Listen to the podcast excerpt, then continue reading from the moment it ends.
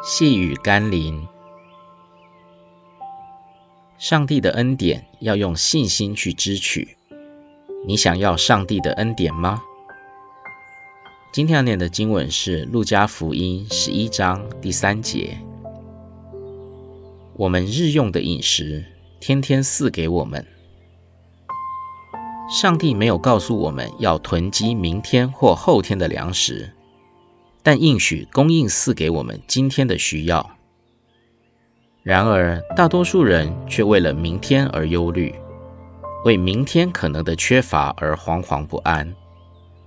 虽然未雨绸缪也是必要的一种警醒态度，但相信神会按时给我们够用的恩典，更似必要的信心，我们才会懂得在今天还有余的时候。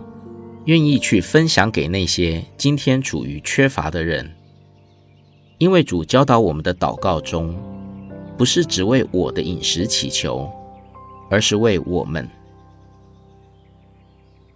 如果你今天有一点力量，哪怕剩余的不多，让自己成为上帝祝福的管道，奉献出来，像那五饼二鱼一样吧。我们一起来祷告。主耶稣，求你赦免我的自私。